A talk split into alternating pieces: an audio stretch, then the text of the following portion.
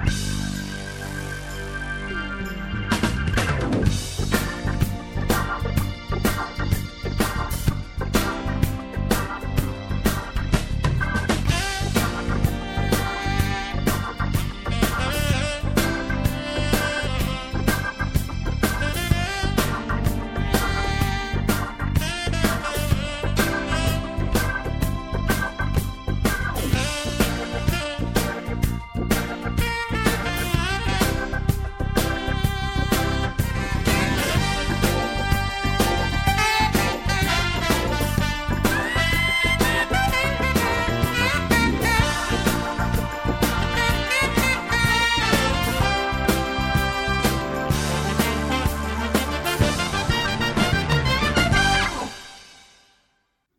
Und herzlich willkommen zum dritten Hörbuch der Hörbuchreihe Die Treppenstufen-Verkaufsmethode für den Möbelhandel.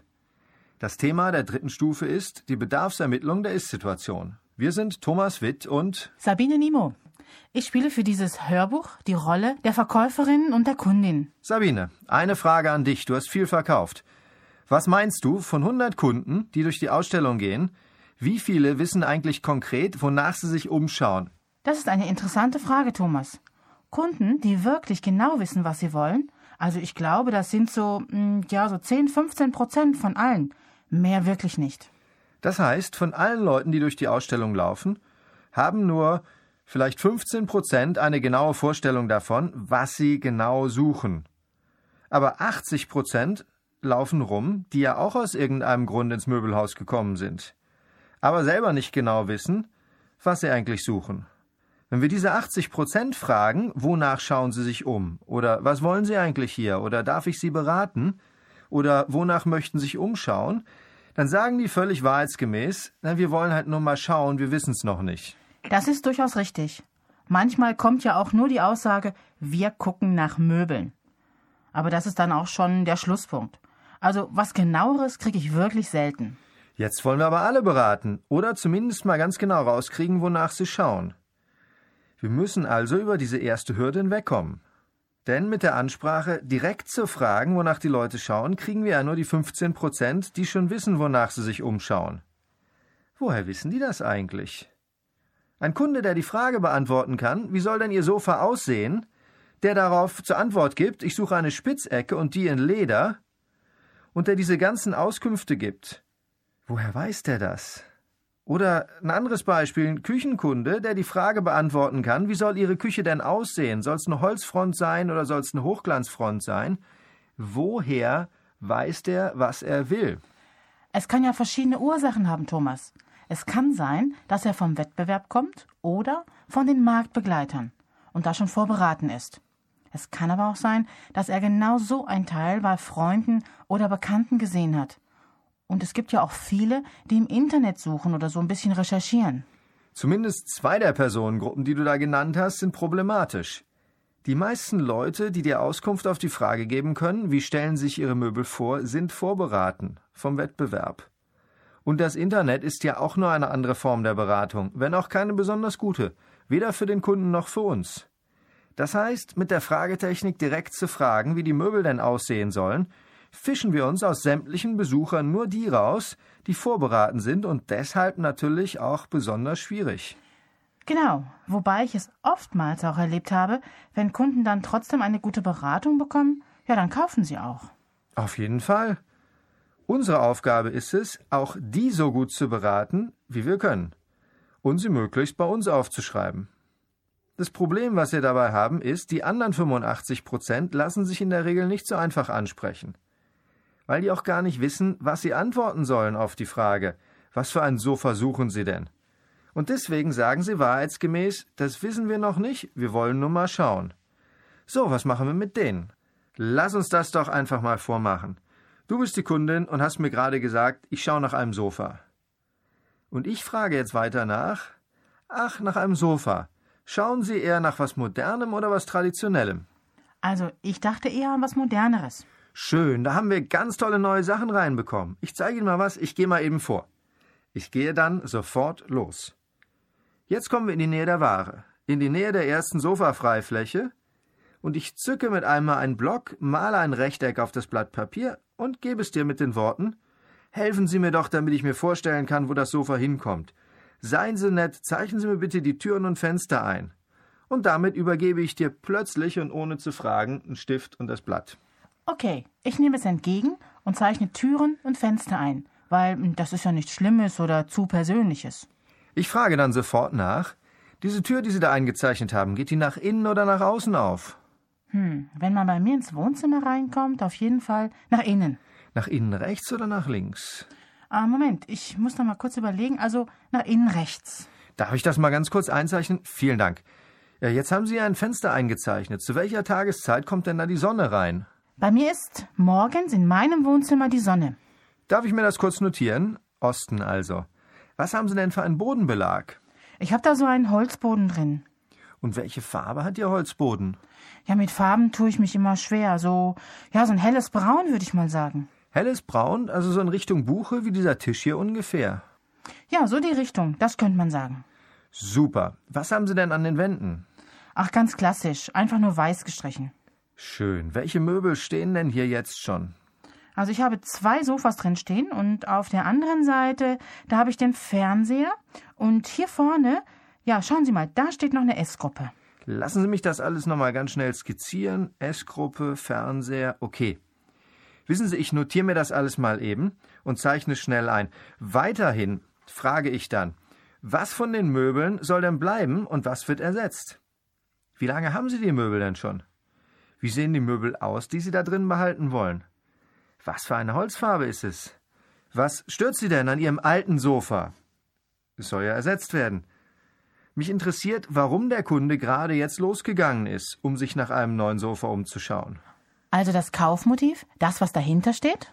Noch nicht mal so sehr das Kaufmotiv, sondern mehr erstmal das Motiv für den Besuch. Dahinter steckt die Frage, wie sind Sie auf uns aufmerksam geworden? Und warum sind Sie gerade jetzt losgelaufen? Haben Sie die Werbung gesehen? Was hat Sie in der Werbung besonders angesprochen? War es der Rabatt? War es die Null-Prozent Finanzierung? Waren es die schönen Möbel, die abgebildet waren? Kommst du aufgrund einer Empfehlung eines Kunden? Interessiert mich auch. Wenn die Leute auf Empfehlung kommen, interessiert uns, wer hat uns denn empfohlen?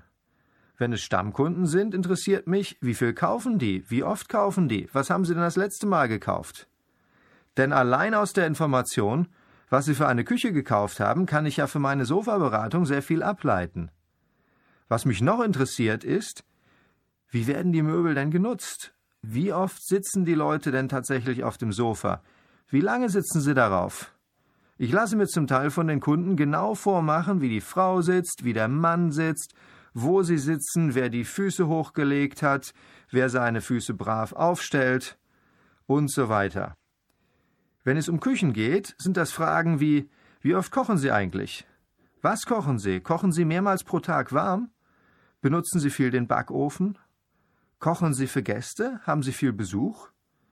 Das sind alles Fragen zum Thema, wie werden die Möbel genutzt. Sehr wichtig finde ich auch die Frage, welche Personen leben noch im Haushalt? Viele Verkäufer fragen, wie viele Personen leben dann im Haushalt? Mit der Antwort drei ist man aber immer noch nicht viel weiter. Wenn man dagegen fragt, welche Personen leben noch im Haushalt, bekommt man sehr konkrete Informationen, wie zum Beispiel mein Lebensgefährte und seine beiden Kinder. Mit dieser Information kann man zwei Sachen machen. Erstmal kann man unauffällig rausbekommen, ob der Lebensgefährte ein Mitentscheider ist, der eingebunden werden muss. Zum Zweiten hat man über die Kinder einen Aufhänger, zum Beispiel mit der Frage, wie alt sind die denn? und kann darüber wieder ein privates Gespräch anfangen. Wenn Sie sich trauen, empfiehlt sich die Frage, gerade wenn Sie Küchen planen, welche Personen außer Ihnen sind denn noch an der Entscheidung beteiligt? Wem muss die Küche gefallen und wer entscheidet dann noch mit? Zur Ist-Situation gehört auch, was machen Sie beruflich? Nicht, weil wir vom Beruf auf das Geld und vom Geld auf die Möbel schließen können, sondern weil die meisten Menschen einfach gerne über ihren Beruf reden und es uns ein unverfängliches Thema gibt. Private Themen, auf die der Kunde gerne zu sprechen kommt, sind zum Beispiel Hobbys, Beruf, Kinder. Diese eignen sich auch ganz hervorragend für diese Stufe der Ermittlung der Ist-Situation. Thomas, du stellst jetzt in der Verkaufssituation und während des Gespräches sehr viele Fragen und schreibst dir auch einiges auf, so wie ich es gerade gesehen habe. Warum stellst du so viele Fragen? Ja, Sabine, ich brauche die Antworten auf die Fragen gar nicht alle, um zu verkaufen oder um zu beraten. Ich will damit aber mehrere Sachen erreichen. Einmal gewöhne ich den Kunden mit relativ unverfänglichen Fragen, zum Beispiel nach dem Bodenbelag, nach dem Lichteinfall, nach den Anschlussräumen, gewöhne ihn einfach daran, Fragen zu beantworten. Sodass, wenn ich nachher auf die wirklich wichtigen Fragen komme, nämlich wie viel wollen Sie eigentlich ausgeben und wann brauchen Sie die Möbel, dass es dann der Kunde einfach gewöhnt ist zu antworten. Außerdem erschließen mir diese Fragen das Leben des Kunden und sie helfen dem Kunden, über sein eigenes Leben nachzudenken. Die Fragen helfen mir, näher an den Kunden ranzukommen. Es geht mir hier noch nicht darum zu entscheiden, wie muss ich jetzt dieses Sofa ausstatten? Wie kann ich möglichst viele Extraverkäufe machen? Das ist ein Nebenprodukt dieser Fragetechnik, aber nicht das Ziel. Du fragtest noch, warum notiere ich mir die Antworten? Es zeigt einfach, dass man den anderen wichtig nimmt. Stell dir mal vor, du gehst zum Arzt und klagst ihm über irgendwelche Symptome was vor. Und er sagt, ohne dir weiter zuzuhören, ja wollen Sie Aspirin oder Tomapyrin? Und sie erzählen ihm aber ihre ganze Krankengeschichte und er nickt nur und schreibt sich nichts auf. Du würdest dich ja nicht ernst genommen fühlen. Stattdessen macht der Arzt sich Notizen, stellt viele Fragen zu deiner Vergangenheit, um dir dann informiert Tomapyrin oder Aspirin aufzuschreiben. Das sorgt einfach dafür, dass der Kunde sich ernst genommen fühlt. Prima, Thomas. Das war jetzt eine ganze Menge auf einmal. Kannst du mir bitte nochmal genau erklären, wie die Vorgehensweise ist? Ja, Nachdem der Kunde gesagt hat, wonach er sich umschauen möchte, tun wir erstmal so, als ob wir Möbel zeigen wollten. Das ist der erste Schritt. Die Frage, suchen Sie eigentlich was Traditionelles oder was Modernes, die man auch anders formulieren kann, die wird dem Kunden bekannt vorkommen, wenn er schon in anderen Möbelhäusern war. Denn da wird sofort die Sollsituation abgefragt. Leder oder Stoff, 321 oder Ecke, und dann werden Möbel gezeigt. Die Bedarfsermittlung der Ist-Situation findet in den meisten Möbelhäusern nicht statt. Wir tun dem Kunden gegenüber also so, als ob wir das auch machen wollen. Nachdem der Kunde gesagt hat, wie ungefähr die Ware aussehen soll, bestätigen wir, dass der Kunde bei uns richtig ist. Zum Beispiel, da haben wir sehr, sehr viele schöne Sachen gerade neu reinbekommen. Denn der Kunde geht tatsächlich mit der unausgesprochenen Frage durch das Möbelhaus, haben die das, was ich suche? Die meisten Kunden wissen ja gar nicht, dass es sich um Bestellware handelt.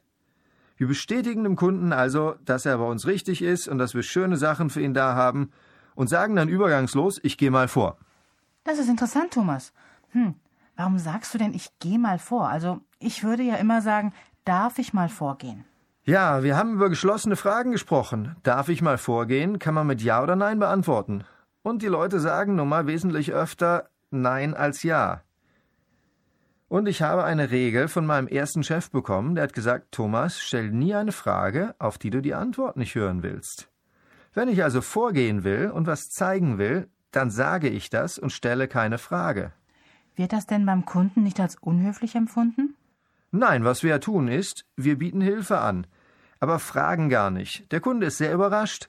Und vor allen Dingen, der Kunde tut etwas, was den Deutschen sowieso sehr im Blut liegt, nämlich hinterherlaufen.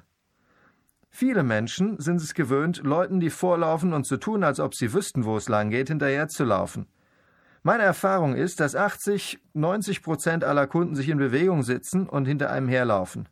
Und das völlig problemlos. Der nächste Schritt auf dem Weg zur Ware, wenn der Weg länger ist, ist es, den Kunden nochmal in ein Gespräch zu verwickeln, ihm Fragen zu stellen, die im Eisbrecher vielleicht noch nicht gefallen sind. Denn wir wollen den Kunden weiterhin im Kopf in Bewegung halten. Die Gefahr ist immer, dass wenn der Kunde zu viel Zeit hat nachzudenken, dass er irgendwann seinen einzig auswendig gelernten Satz sagt, nämlich ich möchte nur mal schauen, und damit sind wir wieder raus. Jetzt kommen wir in die Nähe der Ware. Ich zücke einen Block, den ich natürlich dabei haben muss. Zeichne ein Rechteck. Es hat sich da übrigens nicht bewährt, ein Rechteck vorzuzeichnen oder aufzudrucken. Ein selbstgezeichnetes, krakeliges Rechteck signalisiert dem Kunden Spontanität – einen spontanen Einfall, und der Kunde hat keine Angst, in dieses Rechteck reinzumalen. Dann übergebe ich den Stift und den Block mit einem Kernsatz. Und dieser Kernsatz ist, helfen Sie mir, damit ich mir vorstellen kann, wo das hinkommt. Zeichnen Sie mir doch bitte die Lage der Türen und Fenster ein. Lass uns diesen Satz mal genauer angucken. Helfen Sie mir. Was signalisiert das denn? Es ist kein Beratungsangebot, wie du immer so schön sagst. Nein, ich biete gar nichts an, sondern ich will, dass der Kunde mir hilft.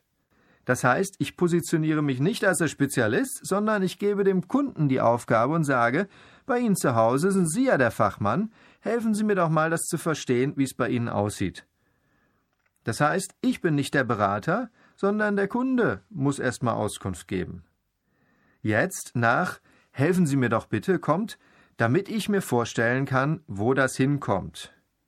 Was wir dem Kunden damit klar machen ist, dass es eine Frage rein geschäftlicher Natur ist. Es ist nicht Neugier. Ich dringe auch nicht zu schnell in Ihre Privatsphäre vor, sondern ich stelle den Kunden einfach eine geschäftliche Frage, die ich für die Beratung für meine Arbeit brauche. Nochmal der ganze Satz. Helfen Sie mir, damit ich mir vorstellen kann, wo das hinkommt. Zeichnen Sie doch bitte die Lage der Türen und Fenster ein. Warum meinst du? Bitten wir den Kunden denn um die Lage der Türen und Fenster? Damit wir eine Orientierung im Raum haben? Genau. Das hilft uns dabei, genau zu verstehen, was man da eigentlich stellen kann. Es hat aber noch weitere Gründe. Erstmal überfordert es den Kunden nicht. Fragen wie Zeichnen Sie mir mal Ihr Wohnzimmer auf überfordern den Kunden maßlos. Er weiß überhaupt nicht, wo er anfangen soll. Zum Zweiten wird diese Frage nicht als zu privat empfunden. Niemandem ist es peinlich, wo der Zimmermann die Löcher gelassen hat. Und mir hat in fünf Jahren Berufspraxis noch kein Kunde gesagt, was stellen Sie mir denn für Fragen? Sie wollen wissen, wo meine Türen und Fenster sind. Nein, die Leute versuchen alle, so gut oder so schlecht sie es können, die Türen und Fenster einzuzeichnen. Übrigens, diesen Satz, den wir uns da anschauen, das ist keine Frage, sondern es ist wieder eine Aufforderung. Du erinnerst dich an die Regel meines ersten Chefs, stell nie eine Frage, auf die du die Antwort nicht hören willst. Der Satz ist, helfen Sie mir, damit ich mir vorstellen kann, wo das hinkommt. Zeichnen Sie mir doch bitte die Lage der Türen und Fenster ein. Das ist eine Aufforderung. Denn wir stellen keine Fragen, auf die wir die Antwort nicht hören wollen. Prima, das habe ich verstanden. Und wie geht's dann weiter? Sobald der Kunde anfängt zu zeichnen, frage ich dazwischen, um den Kunden im Kopf beschäftigt zu halten. Ich frage, in welche Richtung gehen die Türen auf? Wann fällt denn da die Sonne durch das Fenster? Übrigens, als ich dich gefragt habe, in welche Richtung die Türen aufgehen, was hat das mit dir gemacht? Also ganz ehrlich, ich bin gedanklich nach Hause gegangen und habe mir nochmal vorgestellt, wenn ich in das Zimmer reinkomme, wie rum geht die Tür nun wirklich auf? Und genau das wollen wir. Wir schicken den Kunden dadurch in einen sogenannten Suchprozess. Er geht nach Hause gedanklich und stellt sich das vor und kann erst dann antworten. Wir haben den Kunden also gedanklich nach Hause geschickt und ich bekomme mehr Informationen von ihm als sonst. Was genau mache ich jetzt damit? Also deine Frage geht ja dahin, was bringt mir das als Verkäufer, diese ganzen Fragen zu stellen? Du hast da einen Riesenvorteil. Denn alle Kunden die ganzen 100 Prozent können über den Ist-Zustand ihrer Wohnung reden. Das heißt, wie die Wohnung jetzt aussieht, was drin steht, wo die Fenster sind. Wogegen nur 15 Prozent darüber reden können, wie der Soll-Zustand ist, das heißt, welche Möbel, welche Einrichtung sie überhaupt wollen. Der Riesenvorteil bei dieser Fragerei ist, wir kommen mit allen Kunden ins Gespräch und können sehr schnell sehr viele Fragen abklären. Ein weiterer Vorteil ist, wenn der Kunde sich einmal daran gewöhnt hat, Fragen zu beantworten, fällt es ihm danach wesentlich leichter, die wirklich wichtigen Fragen für den Verkauf. Zum Beispiel, wie viel wollen Sie ausgeben und wann brauchen Sie eigentlich die Möbel? Warum schauen Sie überhaupt jetzt nach Möbeln? zu beantworten. Es hat noch einen weiteren riesen Vorteil. Wenn man die Kunden immer fragt, nach was suchen Sie genau oder was für ein Sofa haben Sie sich vorgestellt, fischen wir immer nur die 15 Prozent raus, die sich schon sehr, sehr viele Gedanken über das Thema gemacht haben. Das heißt, die vorbedienten Kunden, die Kunden, die am Herumshoppen sind. Mit der Ansprache über die Sollbedarfsermittlung, also wie sollen die Möbel denn aussehen, selektieren wir die schwierigsten Kunden heraus. Mit der Ansprache über die Ist-Situation, mit der wir empfehlen einzusteigen, kommen wir mit 100 Prozent der Kunden ins Gespräch und haben da den Vorteil, dass wir Kunden haben, die gerade erst anfangen, sich damit zu beschäftigen, Möbel zu kaufen und die dadurch natürlich wesentlich formbarer sind. Gut, Thomas. Wenn ich mich jetzt mit dem Kunden hinsetze und über die Situation spreche, wie es aktuell jetzt bei ihm zu Hause aussieht, dann schaut er sich alles nochmal an. Und dann ist es sicherlich auch so, dass er nochmal genau hinsieht, was er nicht haben will. Ist das so? Genau, Sabine. Worauf du anspielst, ist, die meisten Kunden, die 85 Prozent, wissen gar nicht, was sie wollen, sie wissen nur, was sie nicht mehr wollen, nämlich ihre alten Möbel ansehen. In diesem Bereich gehören alle Fragen dazu, wie die Situation ist. Und zwar nicht nur die Wohnung, sondern das gesamte Leben des Kunden. Je mehr du dir danach vorstellen kannst, wie das Leben des Kunden eigentlich aussieht, nicht nur wie seine Räumlichkeiten aussehen, desto besser kannst du an ihn verkaufen. Also die Fragen, die auf jeden Fall dazugehören, ist alles zu den Räumlichkeiten. Lichteinfall, Bodenbelag, Wände, Anschlag der Türen, Anschlussräume, die Möbel, welche sind da? Wann wurden die gekauft? Wie werden sie genutzt? Wie oft wird überhaupt die Wohnung genutzt? Dann ist da noch das ganze Thema Privatsphäre. Welche Personen leben noch im Haushalt? Mit der sich anschließenden Unterhaltung über diese Person. Ferner die Frage, was macht der Kunde beruflich, wenn du dich traust, es zu fragen. Es ist ein Thema, was dem Kunden in der Regel Freude bereitet. So, das sind alles Fragen, die hier hingehören. Viele Verkäufer fragen mich auch, Mensch, wie lange dauert denn das? Und wann weiß ich, wann ich fertig bin? Wie lange das dauert, ist vorher nie klar. Aber man ist mit dieser Stufe fertig, wenn man ein Bild vom Leben und von der Wohnung des Kunden im eigenen Kopf hat. Wenn man sich vorstellen kann, wie seine Wohnung aussieht und wie sein Leben aussieht, wenn er nach Hause kommt. Wenn du mich fragst in Minuten, sind es eher fünf Minuten, maximal zehn bei extrem redseligen Leuten. Das sind fünf bis zehn Minuten, die extrem gut investiert sind. Denn je länger die Bedarfsermittlung ist, desto kürzer ist nachher die Beratung. Und je kürzer die Beratung, desto höher ist die Abschlusswahrscheinlichkeit. Prima, Thomas. Jetzt haben wir das im Einzelnen durchgesprochen. Was steckt denn genau dahinter, über die Ist-Situation zu sprechen und was macht das mit dem Kunden? Wie bewege ich den Kunden dadurch in die Situation, wie ich ihn letztlich für den Verkauf brauche? Ganz wichtiges Thema. Wir verkaufen rein über Emotionen, über Gefühl. Niemand braucht tatsächlich Möbel. Das hatten wir in dem vorherigen Hörbuch schon erwähnt. Wir verkaufen Luxusgüter und die Leute kaufen unsere Möbel nur, um damit irgendwelche Bedürfnisse zu befriedigen, die aber nichts mit handfestem echten Bedarf zu tun haben. Menschen bewegen sich aus zwei großen Motiven. Das eine Motiv ist, Schmerz zu vermeiden, und das zweite Motiv ist, Freude zu erlangen. Das Thema Freude erlangen ist eindeutig die Soll-Situation.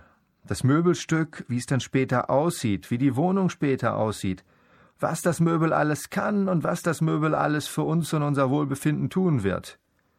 Das Problem bei dem Verkauf über Freude, das heißt über die Soll-Situation, ist nur, dass das alle tun.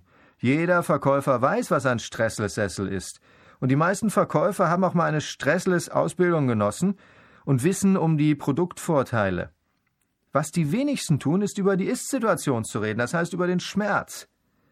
Jetzt muss uns klar sein, der Unterschied zwischen der Ist-Situation und der Soll-Situation, das heißt zwischen der Situation, wie sie jetzt gerade ist, und der Situation, wie der Kunde sie gerne hätte, der muss so groß sein, dass der Kaufpreis dazwischen passt. Denn wenn das Leben des Kunden wenn die Ware jetzt zum Beispiel 4000 Euro kostet, nach dem Kauf nicht 4000 Euro schöner ist, dann wird er nicht kaufen. So, was können wir machen, damit der Abstand zwischen der Ist-Situation und der Soll-Situation möglichst groß wird? Das eine, was wir machen können, ist, die Ware schönreden. Das heißt, die Soll-Situation sehr betonen. Alles, was dieser Sessel kann, die Schönheit, die Qualität und so weiter. Das Problem ist, das tun alle und wir werden einfach als der 8001. Werbeträger empfunden. Die zweite Möglichkeit ist, dem Kunden zu helfen, sich klar zu machen, wie unbefriedigend seine Ist-Situation ist. Und das ist die Riesenkunst. Das geht übrigens nur durch Fragen. Denn wenn wir dem Kunden seine Möbel schlecht reden, auch wenn es seine alten Möbel sind, lösen wir damit immer Abwehr aus. Aber Thomas, sobald die Leute in den Laden kommen, weißt du, was sie mir immer erzählen? Sie sagen mir dann immer, Ihre Garnitur ist zwar 25 Jahre alt, aber mal ganz ehrlich, Frau Nimo, die sieht aus wie neu. Die ist viel zu schade, um sie wegzutun. Da ist ja gar nichts dran. Ja, Sabine, das ist ein psychologischer Effekt. Es ist praktisch wie eine Kindersicherung, die die Kunden da anbringen. Und zwar eine Kindersicherung vor sich selber und gegen uns. Sie waren ja immerhin so genervt von ihrer Ist-Situation, von ihrer Garnitur, von ihrem Wohnzimmer, dass sie losgefahren sind in das Möbelhaus. In dem Moment, in dem sie dann in unser Möbelhaus reinlaufen, merken sie, Mensch, das wird jetzt aber konkret. Hier sind über 200 Garnituren und ganz viele Verkäufer, die genau wissen, was sie tun. Die Gefahr, dass ich hier Geld ausgebe, ist relativ hoch. In dem Moment müssen die Kunden erstmal eine Sicherung gegen uns anbringen. Es ist ja nun auch so, wenn uns jemand sagt, er hat 5000 Euro eingeplant, will unbedingt eine Garnitur haben und braucht sie zügig, dann wird er so schnell nicht mehr aus unserem Möbelhaus rauskommen.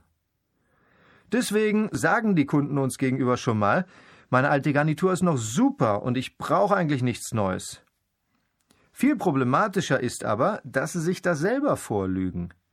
In dem Moment, wo sie merken, jetzt wird es zu konkret, reden sie sich selbst den Ist-Zustand schön. Und was machen wir? Wir nehmen sie praktisch geistig bei der Hand und führen sie wieder nach Hause und führen sie durch die Fragen einfach noch einmal durch den Prozess, dass sie sich ihr eigenes Leben, ihre eigene Einrichtung, also den Ist-Zustand nochmal anschauen und sich darüber klar werden, ob ihnen das gefällt. Und natürlich, dass es ihnen eher nicht gefällt. Das heißt, wir machen diese Schutzbehauptung, es ist alles schön, damit zunichte. Ja, Thomas, äh, man könnte ja sagen, das ist eine Schmerztherapie. Darf ich das mal so nennen? Das ist ein guter Ausdruck. Weißt du, in der heutigen Situation. Die meisten Kunden geben ein Mehrfaches ihres verfügbaren Monatseinkommens für ein Sofa aus. Das tut niemand einfach, weil er sich in acht bis zehn Wochen mehr Freude verspricht. Der wesentlich bessere Motivator ist kurzfristig der Schmerz. Schmerz löst viel schneller Aktionen aus als Freude. Das heißt, gerade in der jetzigen ökonomischen Situation und gerade so knapp wie das Geld jetzt ist, sind wir darauf angewiesen, dass der Kunde den Schmerz begreift, der damit einhergeht, seine Einrichtung genauso zu behalten, wie sie jetzt ist. Prima, das habe ich jetzt gut verstanden. Ich freue mich jetzt schon auf den ersten Kunden, mit dem ich das mal ausprobieren kann. Und bin mal ganz gespannt auf die Informationen, die ich bekomme. Sabine, du wirst wahnsinnig viele Informationen bekommen, denn du hast den Kunden auf einen völlig anderen Kanal gehoben. Mit einem Mal hast du den Kunden in einem Bild, und wir wissen ja, ein Bild sagt mehr als tausend Worte. Der Mensch hat zwei Gehirnhälften. Die eine beschäftigt sich mehr mit dem Rationalen, mit Daten, Fakten und dem gesprochenen Wort, dem geschriebenen Wort. Die andere Gehirnhälfte dagegen beschäftigt sich mehr mit dem Intuitiven, mit Emotionen, mit Bildern, mit Gerüchen, mit Erinnerungen. Jetzt haben wir die interessante Herausforderung, Entscheidungen werden getroffen in der emotionalen Gehirnhälfte. Erinnerungen werden auch gespeichert in der emotionalen Gehirnhälfte, denn dort werden die Bilder gespeichert. Die Verarbeitung von Informationen funktioniert wesentlich schneller auf der emotionalen Gehirnhälfte. Das heißt, alles funktioniert besser auf dieser emotionalen Gehirnhälfte. Das Problem ist, die meisten Verkäufer reden argumentieren 99 Prozent der Zeit. Das heißt, sie sind unterwegs auf der anderen Gehirnhälfte, auf der rationalen Gehirnhälfte. Sie argumentieren mit Daten und Fakten. Und selbst wenn sie sagen, das ist ein tolles Preis-Leistungs-Verhältnis und sie werden sich wunderbar wohlfühlen in ihrem neuen Sofa, dann ist der Kanal, über den das zum Kunden kommt, das gesprochene Wort. Das heißt, es geht genau auf die falsche, auf die rationale Gehirnhälfte. Und auf der rationalen Gehirnhälfte zählen nun mal Daten, Fakten. Und welche Daten und Fakten spielen für den Kunden eine besonders große Rolle? Welche Daten und Fakten spielen eine Rolle? Hm, letztendlich Größe, Maße und der Preis. Die einzelnen Ausführungen quasi. Da die Maße und die Größe natürlich alle Möbelhäuser haben, bleibt es eigentlich am Preis hängen. Wenn wir den Kunden dagegen mit der Skizze ein Bild und eine Emotion verschaffen, das heißt, den Kunden zwingen, sein eigenes Leben anzuschauen, dann haben wir einen riesen Vorteil, nämlich, dass der Preis nicht mehr die größte Rolle spielt, sondern dass der Kunde seine Intuition, sein Gefühl und alles drumherum zur Entscheidung mit heranzieht. Wo wir jetzt im Einzelnen über die Daten und Fakten sprechen und die Verkaufssystematik, könntest du mir bitte noch einen Tipp geben, wie ich an den Namen und die Telefonnummer des Kunden komme? Gibt es da auch eine besondere Art der Vorgehensweise?